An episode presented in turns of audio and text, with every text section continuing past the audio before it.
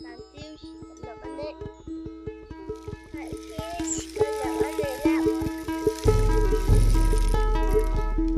niña de Guatemala llora plena luz del día. La niña de Guatemala llora plena luz del día.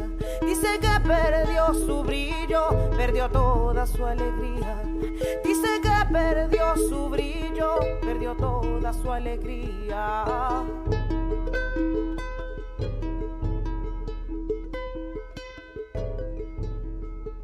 Hola, bienvenidos a Relatos Extemporáneos, serie Démosle la Vuelta, una colaboración entre Casa Ma y La Revuelta. Esta es una serie de podcasts sobre la historia del arte y los activismos recientes en Guatemala basada en testimonios orales. Estas entrevistas son un método de investigación abierta y una práctica creativa que nos ayuda a explorar microhistorias de producción artística y activista que han contribuido a cuestionar las estructuras patriarcales, las normas de género y las lógicas misóginas de la cultura y la sociedad contemporáneas. En este episodio nos vamos a enfocar en la Asociación La Cuerda, que desde 1998 viene produciendo una publicación feminista concentrada en el quehacer, sentir y pensar de los cuerpos feminizados en Guatemala, al mismo tiempo que se encarga de divulgar propuestas políticas para la sociedad como ampliación de espacios de participación, equidad, distribución justa de los recursos, reconocimiento de las diversidades, en contra de la impunidad, a favor de la educación no sexista y en contra del racismo en todas sus formas. Ahora vamos a conversar con Lucía Escobar y Pablo Irene del Cid, activas miembros de la cuerda que nos van a contar los procesos y luchas detrás de su asociación en profundidad. Paula es una investigadora y psicoterapeuta dedicada a aspectos sociales de la salud reproductiva y de género. Ha escrito para diferentes periódicos y revistas y es coautora junto a Andrés Cabañas Díaz del libro Guatemala, Derechos Humanos en Tiempos de Paz. Lucía Escobar es una periodista, escritora y gestora cultural que ha trabajado intensamente en diversos medios nacionales desde finales de los años 90. Su texto, Guatemala Nunca Más, desde el trauma de la guerra civil hacia la integración étnica, su texto, Guatemala Nunca Más, desde el trauma de la guerra civil hacia la integración étnica, la democracia y la justicia social, es imprescindible para entender las ramificaciones de las disputas por la justicia social. Estas entrevistas fueron producidas remotamente por quien les habla, Krista Krings, Bequis Morales, Renata Álvarez, Jimena Galandari, Maya Huracán, Susana Sánchez Carballo y Gala Berger. Sin más, así empieza Relatos Extemporáneos 5.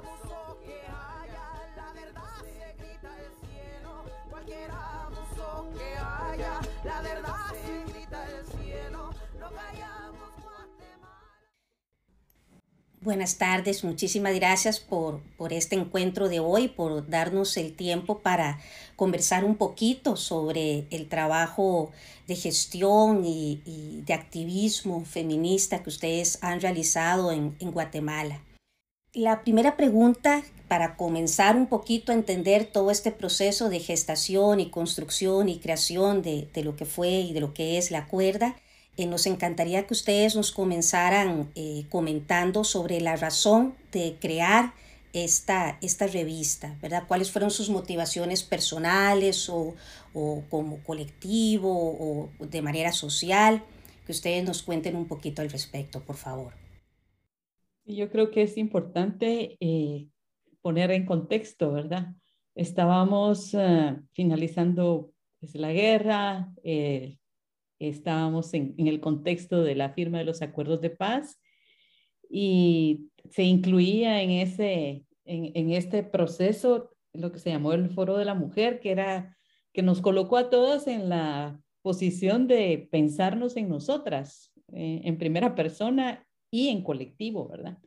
Entonces, eh, creo que aquí eh, Ana, Ana María Cofiño, que es una pues, ha sido editora de La Cuerda durante los últimos 20 años, ella, ella invitó junto con Olga Villalta a otras compañeras feministas y periodistas para, para pensar, un, en ese momento creíamos en la democracia, ¿verdad? Creíamos en que iban a haber transformaciones y, y decíamos, bueno, que no puede haber una democracia sin la mirada, sin la perspectiva de las mujeres. Y esa fue la principal motivación. Y, y entonces se planteó la, y estuvimos un tiempo discutiendo entre las que se sintieron convocadas e invitadas, eh, eh, y en esos momentos la discusión era si, si, nos, si salía un periódico, si se nombraba feminista o no, y ahí creo que Lucy Garrido, uruguaya de Cotidiano Mujer, eh, con la que dialogamos, ella dijo, no, ustedes digan que son feministas y enséñenle a, a, la sociedad que las feministas hablamos de todo, ¿verdad? No solo de lo que se considera que es de los problemas de las mujeres. Y esas fueron como los debates y discusiones iniciales. Mm, y pues esta fue la, el, el, el inicio, ¿verdad? De, de estas reflexiones en el 97 y la primera cuerda, la cuerda cero, salió el 8 de marzo del 98. Y el nombre de la cuerda es una medida de, de, terreno, de territorio. Eh, en, en, ese entonces y también ahora, aunque ha cambiado un poco, eh, la, el campo, el territorio de las mujeres que se les escucha su voz y que pueden hablar y es, es muy pequeño. Entonces la idea era la cuerda como un, territorio. También el símbolo de la cuerda es como dar cuerda, como esos muñequitos, a ver si nos movemos. Esas son como las algunas de las ideas alrededor del nombre de la cuerda. Ahora que usted menciona este contexto y, y, los comienzos, ¿cómo fue la recepción? Porque usted ha dicho algo muy importante que y, en lo personal y como colectivo también, Casamá y la Revuelta, pensamos que es importante definirse desde un posicionamiento feminista. Sin embargo, por lo menos en el contexto costarricense, en la década de los 80, 90, aún 2000, em, realmente que un artista o una eh, mujer gestora, creativa, se posicionara como feminista era un rechazo. ¿Verdad? Más bien se excluía su trabajo de una esfera que legitimaba el arte de las, de las mujeres, o, ¿verdad? Entonces, por eso muchas mujeres trabajaban trabajos femeninos, pero no feministas. Y si se les decía, entonces usted es feminista, no, yo no lo soy, ¿verdad? Obviamente en ese momento tenían sus razones y, eh, personales, etcétera, pero por lo menos nosotras creemos que es muy importante, como usted lo apunta posicionarse como feminista, ¿verdad? Pero cómo fue la recepción en Guatemala y si se presentaron obstáculos precisamente por esa identificación y ese posicionamiento ideológico. Sí, por ejemplo, al principio nosotros dijimos, vamos a ir con los empresarios a ver si nos apoyan para financiar y nadie, ¿verdad? Nadie nos iba a apoyar esto. Creo que un poco ilusas, ¿verdad? También me acuerdo cuando sacamos la primera cuerda ese 8 de marzo, salimos en, en, el contexto de la marcha y, y cuando veían que era la, el público general, decía, ay, no, no, no, no lo tomaba. Pero otras personas decían, al fin, al fin, ¿verdad? Eh, sí había, dependiendo, mayoritariamente todavía se escandaliza. Aquí toda, actualmente nosotras tenemos vínculos eh, con muchas organizaciones y colectivos de mujeres en distintos departamentos de, del país y, y, y, no, no se asumen, o sea, no pueden nombrarse feministas, eso las pondría en riesgo. Entonces, eso en, en sus contextos particulares. Entonces, eso siempre está ahí presente con. No, no, no podemos obviar. El asunto es atreverse a, a, nombrarlo y saber en qué momento, cómo. Esa es como la, la idea. O sea, que sí consideramos que fue toda una discusión política y dijimos que sí, sí, le entramos a eso. Y en ese momento creo que fue el momento oportuno para poderlo hacer. no sé, ahí la lucha si tiene algo que te recuerda desde su mirada. Pues sí, yo entré un poco después a la cuerda, pero las conocí precisamente porque yo trabajaba en un periódico eh, conservador, pero tenían una sección que se invitaba a una personaje a hablar de un libro y creo que acabar en el contexto del 8 de marzo me dijeron que entrevistara a Ana María Cofiño. Y Ana eh, quería hablar del libro El segundo sexo de Simón de Beauvoir. Entonces, eh, yo llevaba un mes en el periódico y me emocioné mucho y me fui a comprar el libro, que eran dos libros, no sabía que eran dos, y me puse a leerlo, a hacer el trabajo así bien hecho, ¿verdad? De leer los dos libros completos y sacar las preguntas, entrevistarla. Y, bueno, impresioné a Ana María o se quedó toda como, ay, esta chavita pues sí está interesada, ¿verdad? Y inmediatamente me invitó a escribir en la cuerda, eh, así terminando la entrevista y me dijo, mira, si quieres escribir en la cuerda, puedes mandar cosas. Y a partir de ese momento eh, comencé a escribir y fue como, la verdad que un espacio eh, libre, donde podía eh, hablar de temas que en el periódico no, a veces no me los topaban o no eran de interés. Entonces realmente me dio la oportunidad de explorar toda una parte de mi forma de hacer literatura o de escribir o de hacer periodismo que no tenía cabida en otras páginas. Eso es lo que me recuerdo y de ahí pues también he repartido la revista por muchos lugares y, y bueno, la mayoría de gente pues tiene una curiosidad de leerla, de verla. Igual en Quetzaltenango, que es otra ciudad muy conservadora, yo estaba en un eh, curso de parto libre con una viejita que era así súper machista y conservadora. Y bueno, como éramos varias mujeres, yo mi segundo día de clase de parto libre llevé las cuerdas. así como a todas, ¿verdad? Porque pues, es un tema de, pensé que les iba a interesar a todas. Y la señora cuando vio la revista, lo primero que me dijo es, pero usted cree en Dios. mucha risa porque así inmediatamente me sentó enfrente, así como niña castigada, y me tuvo ahí enfrente como la, la mala influencia del grupo. pero bueno, son solo anécdotas. Creo que al final la cuerda ha sido un espacio para muchísimas mujeres para podernos expresar. Y Lucía, ahora que usted está mencionando eh, sobre sus primeros textos o las primeras publicaciones que hizo en la cuerda, tiene presente como de qué fue la temática que se trató en ese momento o, o, no, la, no la recuerda. Sí, bueno, recuerdo, por ejemplo, que eh, escribí mucho de mi maternidad, de mis embarazos. Yo tuve como un parto en casa con comadrona, entonces pues de eso escribí. Ah, y recuerdo también que Em, una vez gané un concurso de fotografía eh, que se llamaba Nuevo Periodismo y Prensa Libre sacó los ganadores y sacó los, yo había sacado el segundo lugar y ellos, eh, Prensa Libre sacó un gran reportaje donde sacó todos los ganadores menos mi foto. Eran así como los 10 primeros ganadores menos mi foto. Y cuando los de la cuerda supieron, se, se indignaron y me dijeron, no, la vamos a sacar esa foto de portada. Y fue como portada de la cuerda, súper linda la foto también. Y mm, pues ese es un ejemplo, digamos, como de cosas así que, que fueron bonitas, digamos. Ah, también escribí un artículo sobre la masturbación, eh, que recuerdo que me molestó un montón de gente. Tenía un jefe que chingó con el artículo, así cada vez que me miraba, ay, la lavadora, ¿cómo está su lavadora? ¿Cómo está su pepino? ¿Cómo está? Y era así como, ay, Dios mío, pobre su esposo, que no sé qué va, así va de, meter cizaña con el tema. Y también invité a mi mamá a escribir un artículo sobre la sexualidad en la tercera edad. Y me acuerdo que hubo un acuerdo donde escribió mi hermana sobre su divorcio, mi mamá esta sobre la sexualidad y yo creo que escribí el de la masturbación.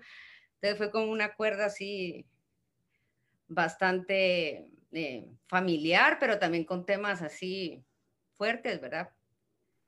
Y así, pues, de muchos temas, también mucho arte y cultura. Creo que eso también he escrito. Ahí, entrevistas, eh, reseñas de libros, de películas, de eventos.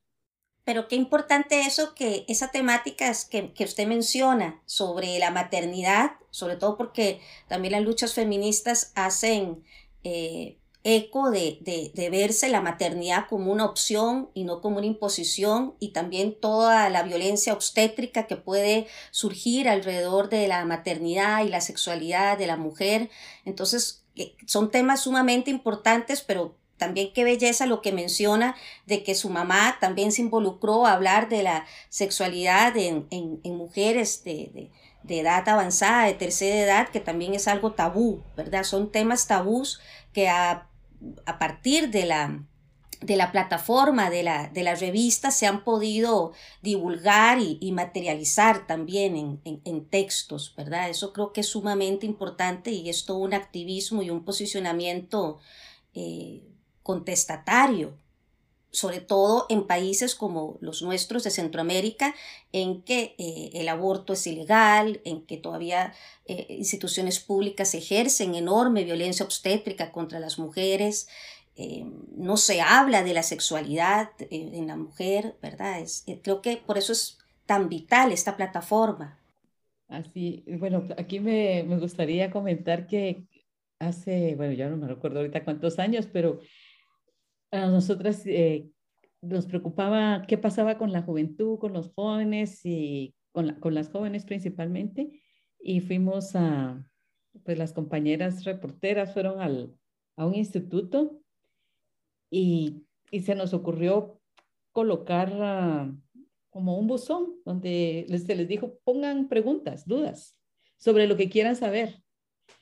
Y nos llamó la atención que el 99% de las preguntas eran sobre sexualidad y a partir de ahí abrimos la sección de sexualidades que ha tenido un enfoque de pedagógico, a explicar. Y, y, fue interesante porque muchas de las preguntas que se hacían las jovencitas de, de instituto, ¿verdad? Las, algunas de nosotros no conocíamos las respuestas. O sea, fue con las dudas de ellas que nosotras investigamos y aprendimos muchas cosas, ¿verdad? Eh, por ejemplo, todo lo que tiene que ver con el clítoris interno, o sea, toda esta, eh, toda esta información eh, y todas las formas de, de, de, relacionarse, de vincularse a la masturbación, un montón de temas. Entonces abrimos una sección que hasta la fecha es, es importante, ¿verdad? Abordar estas, estas, estos temas y otra de las cosas que nos pasó fue que si bien esta sección fue pensada para las jóvenes, las compañeras, aquí en Guatemala en general hay poca, poca retroalimentación sobre lo que se escribe, ¿verdad? A menos que sea así en el tono que es para molestar, ¿verdad? Pues, se hace poco debate. Pero sí tuvimos retroalimentación de, en relación a que esta información que publicábamos le servía a mujeres de todas las edades. Esa, es uno de, las, de los temas que, que... Y luego otra cosa que creo que la, la, la preocupación para que la cuerda, la publicación, tenga una estética, un, que tenga un reflejo de, de las reflexiones eh, eh, simbólicas que hacemos, eh, este, este, presente eh, el, eso eh, ha sido tema, ¿verdad? no es una cosa adicional, sino que es central en, en el colectivo.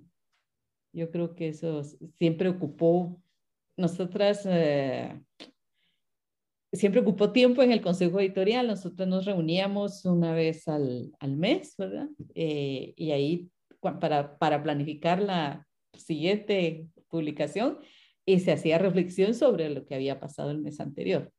Entonces se, se, veía, se analizaba, se discutía, ¿verdad? Con los, eh, los errores. Esa es una dinámica que, que se, se, fue estableciendo y es parte de la instalada, ¿verdad? De la, de la dinámica de la producción. Yo me, me recuerdo las primeras consejos editoriales que fue de la cuerda que está impresionada de eso, pues porque realmente nunca había estado en un espacio en el que todo se discutía y todo se tenía que poner de acuerdo y eran unas, unas reuniones larguísimas sobre un tema y a veces uno quería como decir, muchachos, ya yo, pues no, escribamos texto, ya no. Pero la verdad es que eran muy, muy productivas porque sí eran muchas mujeres con muchos puntos de vista distintos tratando de ponerse de acuerdo, ¿verdad? Sobre temas. Y, y muy enriquecedor además, ¿verdad? Entonces, se agradece.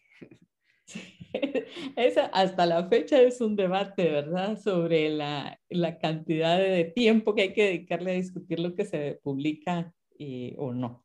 Porque, las, porque aquí fue una conjunción de compañeras formadas como feministas y las que venían del mundo de la comunicación y el periodismo. Y las que vienen del, del lado del periodismo decían, no, pues ya démosle rapidito. Y las que venimos del otro lado, no, sé que hacer la discusión política. Entonces, eso hasta la fecha está, está ahí presente el, eh, esa, esa dinámica que va y que viene. Eso no, Sí, recuerdo, por ejemplo, una vez que yo invité a un colega periodista a escribir en Acuerda, porque había una sección para hombres, y él mandó un artículo donde nos criticaba un montón y criticaba el movimiento feminista y la cuerda decidió no publicarlo. Entonces fue toda una discusión sobre, digamos, como que lo que yo consideraba censura o que era como no escuchar las otras voces. y al final lo que ellas defendían que era un espacio, o sea, este era un periodista que escribía en cualquier medio que quisiera y todo el mundo le publicaba, entonces era como, ¿por qué nosotros le vamos a dar este espacio que nos cuesta tanto y nos ha costado tanto para que venga a criticarnos y tiene todo el mundo alrededor para criticar, ¿verdad? O todos los otros espacios para criticar. Y la verdad es que lo entendí así, aunque el amigo hasta el día de hoy sigue diciendo que lo censuraron en la cuerda. Pues. Sí, sí, fue todo un debate si era censura o no era censura. Y bueno, pues sí, eh, se dijo que no y no. O sea, que era una descortesía por parte de él.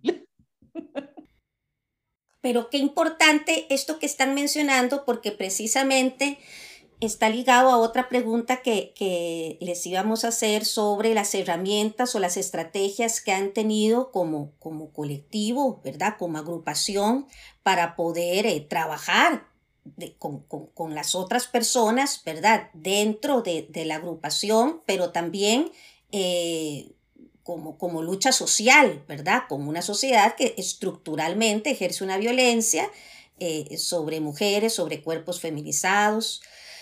Y, algo muy importante que ustedes están mencionando, que creo que para nosotras, tanto la revuelta como Casamá, es, es también un tema paralelo a este, es cómo trabajar en colectividad como mujeres, ¿verdad? Porque lamentablemente esta sociedad patriarcal nos, no nos ha enseñado eso, ¿verdad? Más bien para poder triunfar, el patriarcado ha tratado de dividirnos. Entonces muchas veces trabajar en colectividad cuesta un poquito en el sentido de la escucha o del respeto o de cómo se hace un consenso entre tantas voces, como lo que ustedes están mencionando de si se censuraba esta nota o no, ¿verdad?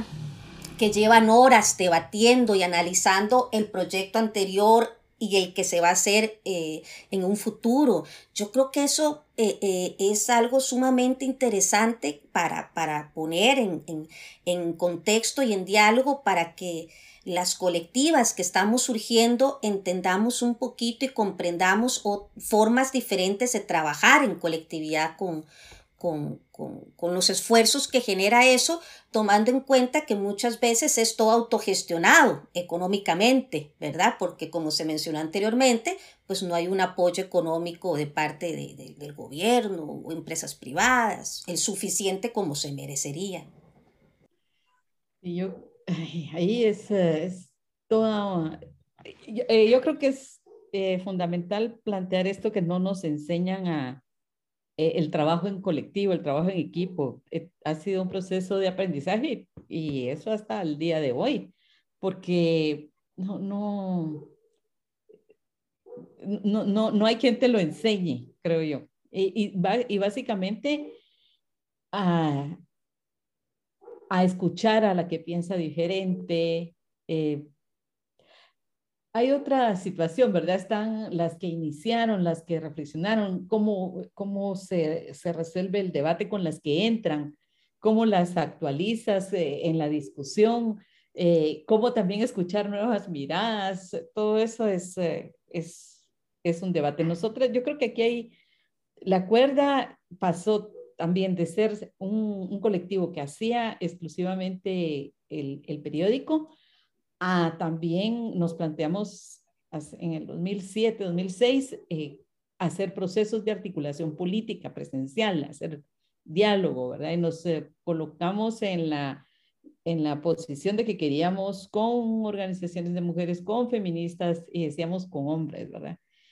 Y, también después, eh, conforme fuimos avanzando en nuestras reflexiones, también, y creo que, y también desde el principio hemos tratado de colocar no solamente eh, la visibilización de las opresiones, sino ir visibilizando las propuestas, las miradas.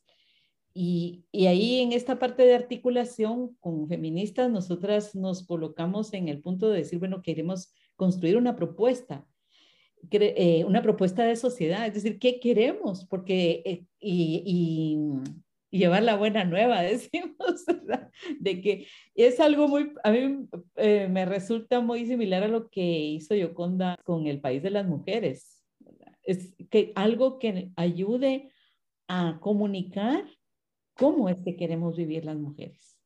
Yo creo que con esa novela nos coloca en una situación, en un momento de, de, de, de, decir cómo podríamos reorganizarnos de otra manera. Y aquí en Guatemala, desde 2007, nos empezamos a reunir las feministas y la cuerda, el, periódico, eh, se, también se pone a difundir, ¿verdad? Cómo queremos la sexualidad, cómo queremos la organización.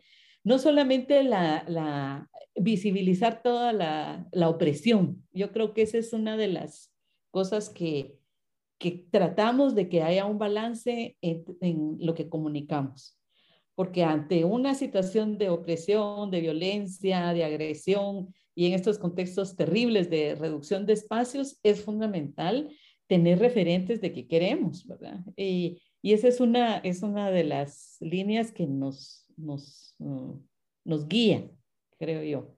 Esa es una herramienta siempre.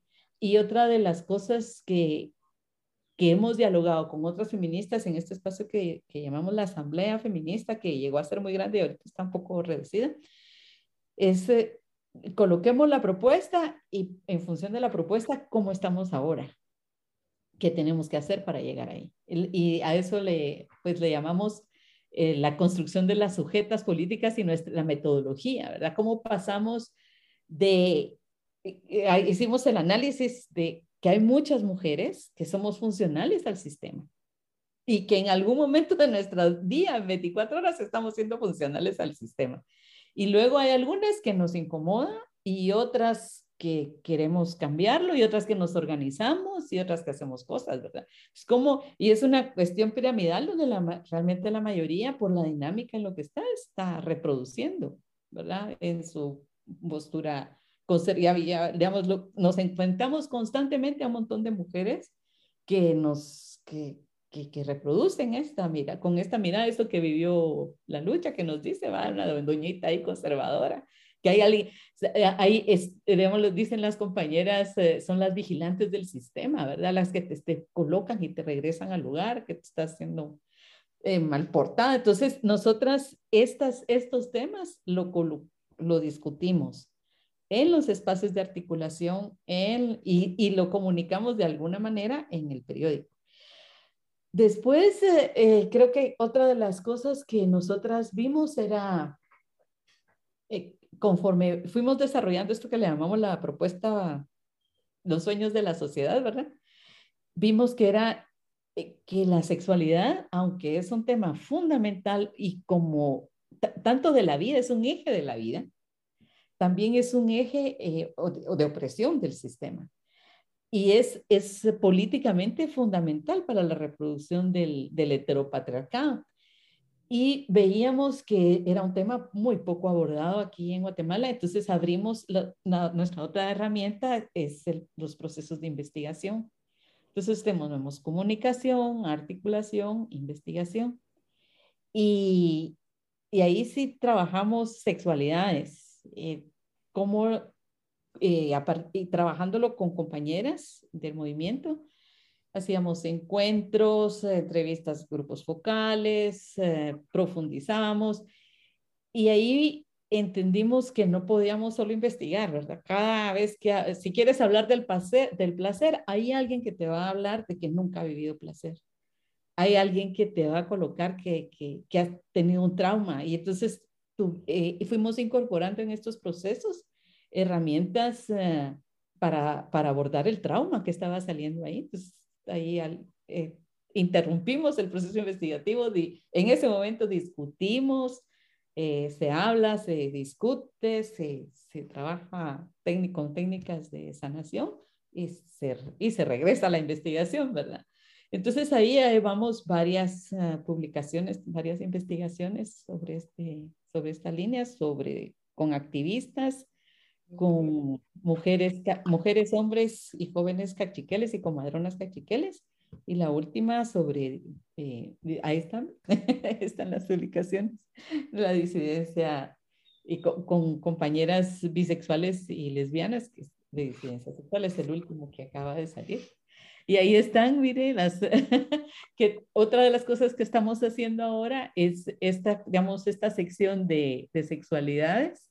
Se, eh, Rosalinda y otras compañeras eh, y María Dolores se dedicaron a, hacer una revisión. Esa es como una de las grandes publicaciones que yo creo que es, es importante, es otra de las, de las aventuras que, que hay, eh, en las que nos hemos metido, ¿verdad? Que no solamente, entonces está la publicación del periódico y que también ahora está el medio digital, que tiene otra dinámica cotidiana que implica hacer, eh, hacen las reuniones y los consejos editoriales semanalmente, ¿verdad? Entonces tenemos ahorita la impresa que mensual, bimensual está saliendo, la, esta, la, la digital, esta, esta otra línea.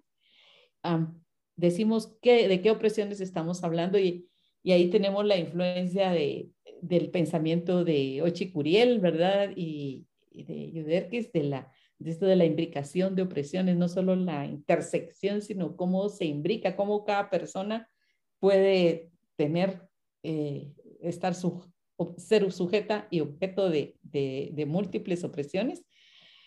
Y también tenemos entonces la parte de la metodología de las sujetas, porque si no nos quedamos con una lógica muy victimista. Y, y aquí, entonces vemos que para constituirnos en sujetas hay muchos caminos que hacemos.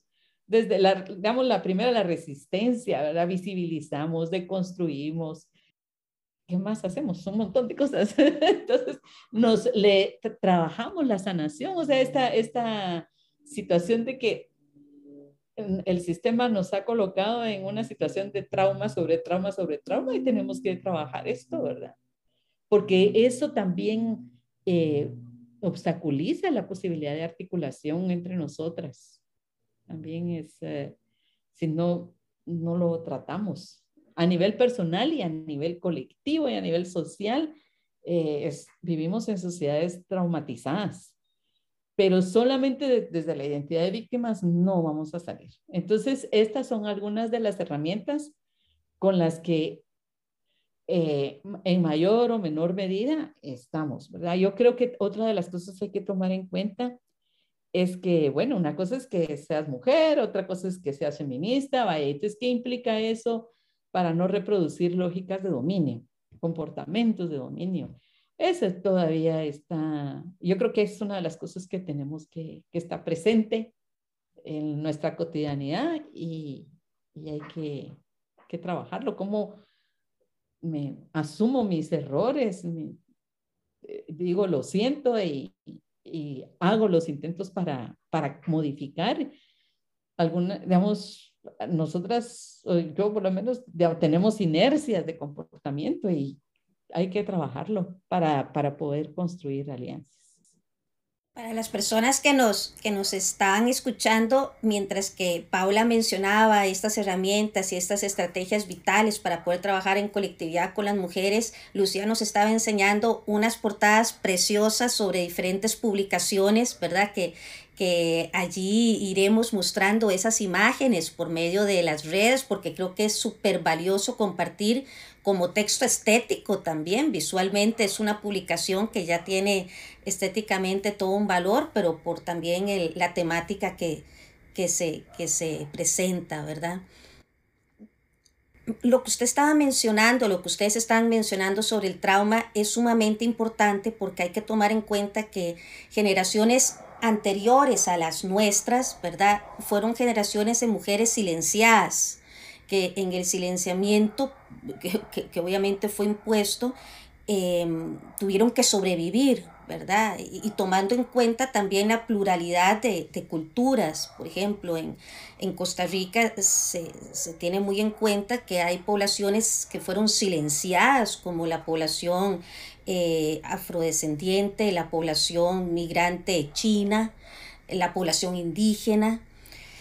Y esto está muy relacionado a los traumas, porque si bien eh, también mujeres mucho más jóvenes de generaciones recientes han sufrido traumas eh, en su niñez o su adolescencia sexual, ¿verdad? Que tal vez por estar en el ámbito familiar nunca se atrevieron a decir, también están los traumas de países en Centroamérica que han vivido toda una guerra civil, ¿verdad? Toda una militarización que ha provocado esos traumas.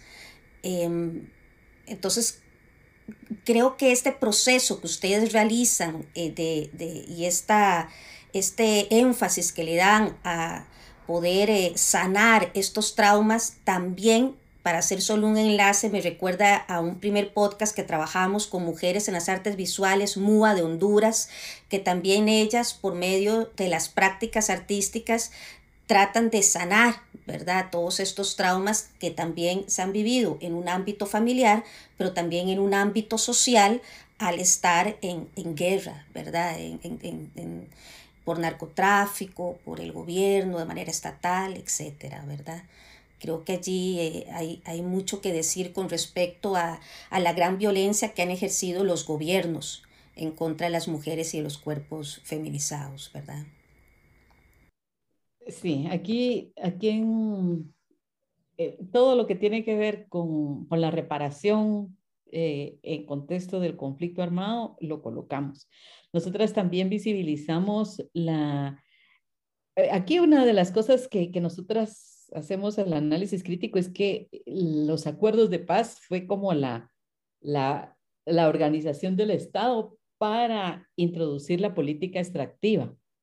Y entonces esta política extractiva viene a retomar todas las estrategias de la guerra, la, la violencia sexual, y la criminalización. Y además agrega, ¿verdad?, los procesos de criminalización y judicialización de, de personas que están, personas y mujeres que están en la defensa del territorio. Y, y se empieza a, hay mucha gente presa y mujeres también presas que están en la defensa del territorio y en, el último año comunicadoras, ¿verdad? Entonces, eh, todas estas, eh, estas injusticias, nosotras eh, se, se, colocan. Yo creo que es una, es una mirada y una voz que hay que estar constantemente visibilizando, porque no, no es agenda de los, de, los, de los medios de comunicación masivos y a veces tampoco es agenda de los movimientos urbanos, es, es, se, se, diluye, ¿verdad? Todo lo que pasa en relación al, al, a la lógica extractiva de los bienes comunes, bienes naturales, es, es muy, muy invisibilizado. Entonces, y lo que le sucede a las mujeres que están en esas luchas, todavía más. Esto yo creo que es una de las, eh, de los, eh, que, que, no hay que dejar de insistir en esta, en esta situación. Lo que creo es que sí tenemos que ser muy creativas porque hay como un adormecimiento social en relación a todas estas problemáticas, que hay una normalización en este sentido, nosotras estamos en diálogo con, estamos abriendo otra plataforma eh, que se llama el Observatorio de la Dignidad y estamos trabajando, eh, eh, por es, es, muy, es muy incipiente, pero la idea es, si yo voy a San Lucas, a Catepeques, me vinculo con algunas compañeras, qué es lo que les indigna. Entonces es un eh, una problemática y lo que pueden colocar las compañeras es una foto, un resumen eh, de tres líneas. Eso se revisa y, se publica. Si otra persona puede hacer un ensayo, una investigación, se publica. Entonces, la idea es identificar distintas formas y mecanismos de colocar la, lo que nos está indignando y también visibilizar aquellas ah, acciones que son dignificantes. Ese es otro de los conceptos que, que estamos eh, colocando en los últimos años. Pero ya a estas alturas sabemos que no es lo mismo ser mujer mestiza, eh, ladina, urbana, clase media, ¿verdad? Eh, si yo soy mestiza, ladina, no sé lo que significa eso para una mujer maya, ¿verdad? Y por otro lado, como me decía una compañera, nosotras, mujeres mayas, tenemos una propuesta, una forma de ver el mundo eh, integral que nos coloca con otras miradas que no necesariamente son feministas, son propias de los... Y nosotras estamos, y, las propuestas que, que la mayoría de ustedes tienen parte de esa mirada, y nosotras estamos planteando reivindicaciones que tienen que ver con, con miradas de pueblos originarios que son vinculantes en relación a, a los ecosistemas, al ciclo de la vida, del cosmos, de la naturaleza. Y ahí pues sí, Esas son como, yo digo que tenemos que como eh, tener presente estas múltiples sombrías, que, no solamente eh, eh, es la opresión, sino también es la propuesta y desde otros lados. Y yo creo que tenemos que aprender a ser humildes y, y, y entender que, eh, y, y, reconocerlas como interlocutoras de que tienen otra, que parten de otros paradigmas. Y yo creo que es importante reconocerlo así porque entonces se vuelve más fácil la construcción de alianzas y pactos. Creo que ahí es donde también eh, las, eh, una cosa es el igualitarismo y otra cosa es la igualdad y tenemos que ver que aquí eh, no, quien pacta, yo, me, yo pacto con quien sé que es diferente y, y reconozco que hay una coincidencia, pero le reconozco la diferencia. Y entonces, donde si todas las mujeres sufrimos lo mismo, entonces no estoy viendo lo diferente, entonces no puedo dialogar. Esa es otra, otra de las que ahora yo lo puedo decir, ser consecuente con esto, ese es otro, son otros 100, son otros 100 pesos, ¿verdad? O sea, ¿qué significa esto en la concreta? Hay que, hay que trabajarlo. Tomando en cuenta que eh, la cuerda ya está inscrito dentro de un imaginario en Guatemala y, y en Centroamérica, este, nos encantaría también que ustedes nos dijeran, nos indicaran mujeres importantes que tal vez no están presentes en esta historia oficial, ¿verdad? Porque también aquí, como usted lo, lo menciona, creo que deberían existir historias, historias del arte, historias de, que representen todas estas, eh, toda esta pluralidad de voces, ¿verdad? Y nos encantaría que ustedes nos, nos indicaran que, que, nombres de mujeres que tal vez han sido invisibilizadas o han sido borradas de una historia o tal vez no se les ha dado el valor tan importante que merecen y que nos sentimos que en este momento sería importante que, que nuevas generaciones también conocieran. Wow, es que me da miedo dejar afuera algunas.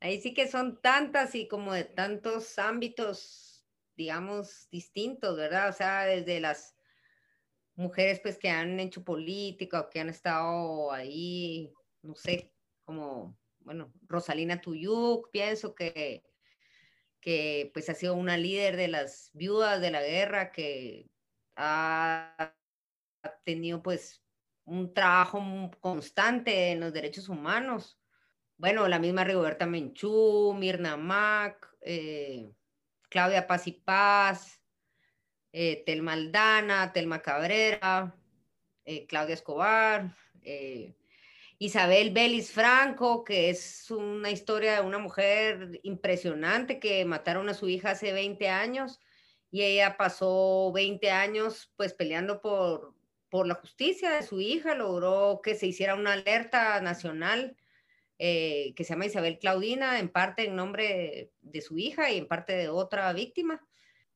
Por ejemplo, la historia de ella yo la he podido seguir a lo largo de 20 años a través del periodismo y es impresionante porque cuando yo la conocí, que acaba de pasar eso, ella estaba en un proceso que se estaba volviendo loca. Realmente yo la vi, la vi muy mal, estaba, eh, pedía prestado dinero, se había quedado sin trabajo, está obsesionada con los detalles de la investigación a un punto así casi psiquiátrico. Y, y no sé, en eso yo dejé de saber de ella 10 años y cuando la volví a ver, eh, cuando volví a saber de ella, había sacado una carrera de derecho, había logrado llevar el caso de su hija a la Corte Interamericana de Derechos Humanos, eh, fue nombrada personaje del año el año pasado y aunque es una historia súper triste, porque fueron 20 años para un, una medio justicia, ¿verdad? Digamos, pero eh, haber vi, haberla visto a ella por, con ese proceso, te digo, haberla visto hasta como en lo más hundida de, y ahora verla eh, en medio de ese sufrimiento, haber hecho tanto, es una, son esas historias increíbles, digamos. Ella para mí de veras es así, historia de vida, su, su caso. Eh, bueno, Anastasia Mejía, que es esta otra periodista que está criminalizada y el año pasado pues fuimos con Ana Cofiño a cubrir dos veces el juicio en Nevaj, eh, una mujer indígena en un pueblo pequeño con un alcalde súper corrupto. Eh, en el juicio usan su, su narración periodística como prueba, digamos, supuestamente de que ella era la organizadora. Em, bueno, en fin, son muchas, muchas, muchas historias de mujeres eh, en el arte. Por ejemplo, las cineastas están pues haciendo muchas cosas ahorita. Eh, tratamos siempre como de incluirlas. Eh, las artistas, las poetas, pienso en Rosa Chávez, Regina José Galindo, también, bueno, Yolanda Colón, Ana María Roas, Sandra Morán, la política, o sea, son muchísimas, muchísimas. Seguro que se me van a quedar afuera yo, ahí, yo creo que eh, en, en, los departamentos hay un, eh, que no son el departamento de Guatemala, hay un sinfín de organizaciones de mujeres. Por ejemplo, la Asociación de Mujeres de Petén Ishkik. Ellas fueron pioneras así desde el eh, 90 y, digo 97, 98, 99. Ellas desarrollaron materiales eh, para, párvulos preparatoria, imágenes para, para eh, ayudar a los niños a identificar acoso sexual. Lo que pasa es que la falta de comunicación entre la, el área central y, los departamentos es así abismal. Entonces, eh, no, a veces no, no, han habido esos flujos de, información. Entonces, ellas lograron, ellas, ellas dicen no a la lógica partidaria. Y desde esa postura política lograron tener representación en el CODEDE y lograr fondos públicos para la construcción del, del CAIMO en Petén. Y, actualmente son reconocidas y son la base de una red de, de, organizaciones de mujeres. Y, eh, y, y, trabajan así, desde casos en concreto de atención de violencia eh, hasta procesos de, formación. Eh, es, eh, es, muy, a mí me, me, encanta este, este grupo y saben de la, de la necesidad de venir a Guatemala a negociar las cosas y se echan unos tremendos viajes, salen, qué sé yo, a las 5 de la tarde, viajan toda la noche y, y en la mañana están en la reunión y en la noche vuelven a tomar el bus de regreso. Yo no sé cómo se, se comen horas y horas de buses eh, por, por, esa lógica de, centra, de, de centralización que hay, que en el país. Yo creo que esto, eh, digamos, son de, son de los grupos que se desarrollan en el contexto, así como nosotras, y han hecho mucho, mucho trabajo. Entonces están, están eh, por ejemplo, Actoras de Cambio ha hecho una, toda una propuesta de justicia a partir de la revictimización, de toda la lógica de justicia, de, de reivindicación y que, que es indudable que es necesaria, ¿verdad? La justicia, ellas dicen esa justicia patriarcal que solo revictimiza, ¿no? Y tienen toda, han desarrollado toda una otra propuesta de, de lo que significa la justicia a partir de, de voltear la mirada, a, no sentir la vergüenza en las mujeres y, y colocar al, al agresor. Están las históricas, ¿verdad? En, en Alta Verapaz hay otra compañera que se llama Lucía Willis, que ya falleció, que fue pionera. Ella es quechí y, y garífona. Y eh, fundamental para las mujeres de Alta Verapaz, todo lo que ella hizo. En San Marcos está Janet eh, Roblero, Jenny Roblero. Ella también fue pionera ya. Clásicas que siempre mencionamos y que no pueden faltar es a la Fopa, ¿verdad? Eh, María Chinchilla, son las, las que siempre nombramos.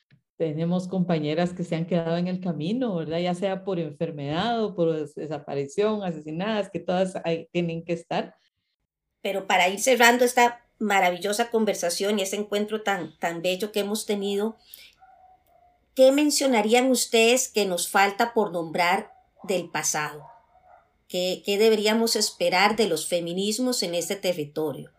Y aquí también hago como una nota al pie de página porque nuestro territorio, de nuestro territorio tampoco se ha dicho mucho, ¿verdad? Porque siempre pensamos que Centroamérica es como un contexto un poco semejante, pero es totalmente diversa sus situaciones, su historicidad y su contexto actual, ¿verdad? Eh, eh, eh, aunque estamos unidos por, geográficamente con nuestras fronteras, es totalmente diferente las situaciones. Sin embargo, como para ir creando una aproximación que, deberían eh, esperar de los feminismos en, ese territorio, que nos, que nos queda pendiente todavía, que todavía luchas, eh, etcétera, tenemos que, lograr por parte de las, de las feministas en ese territorio, ¿verdad?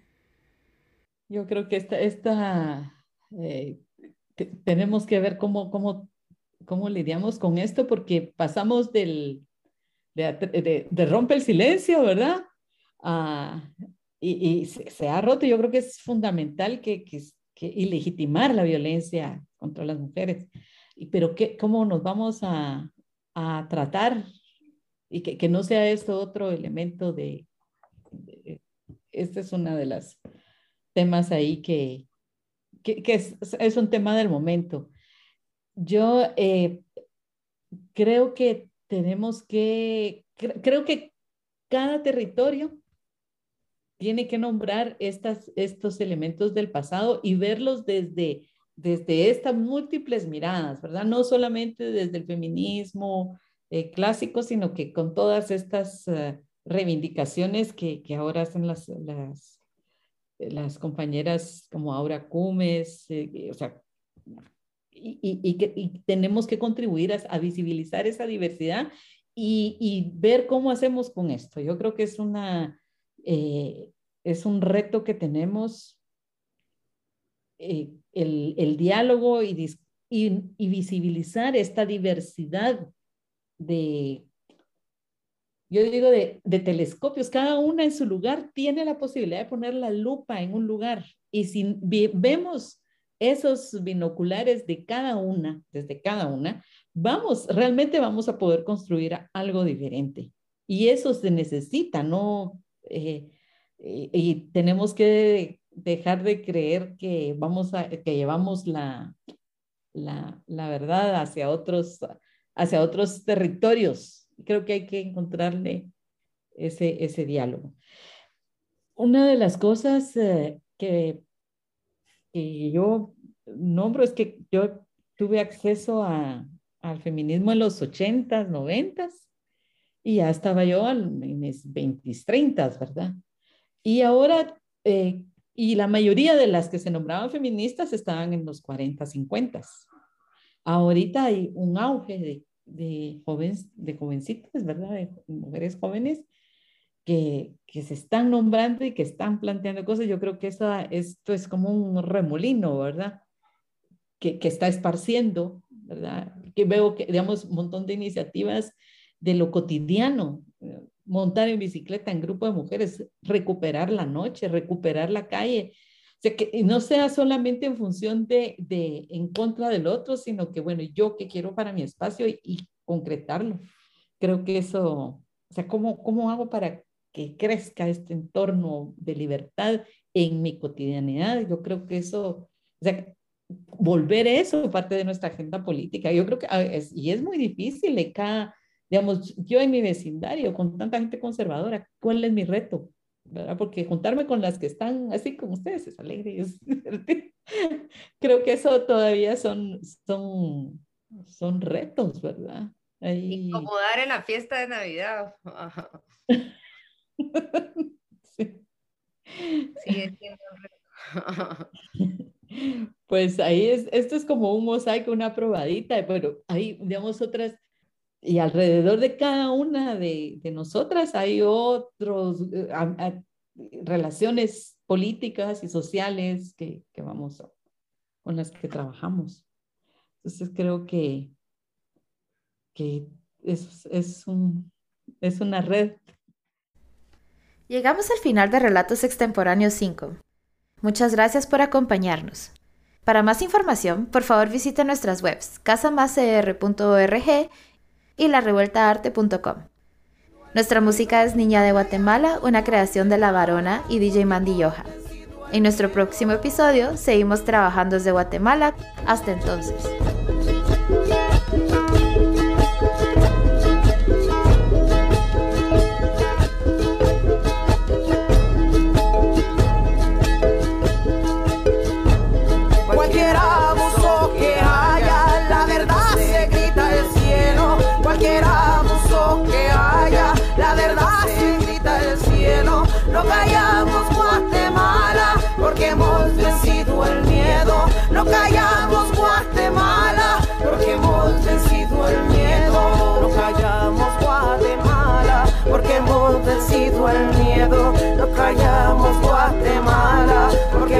vencido el miedo, no callamos Guatemala, porque hemos vencido el miedo, no callamos Guatemala, porque hemos vencido el miedo.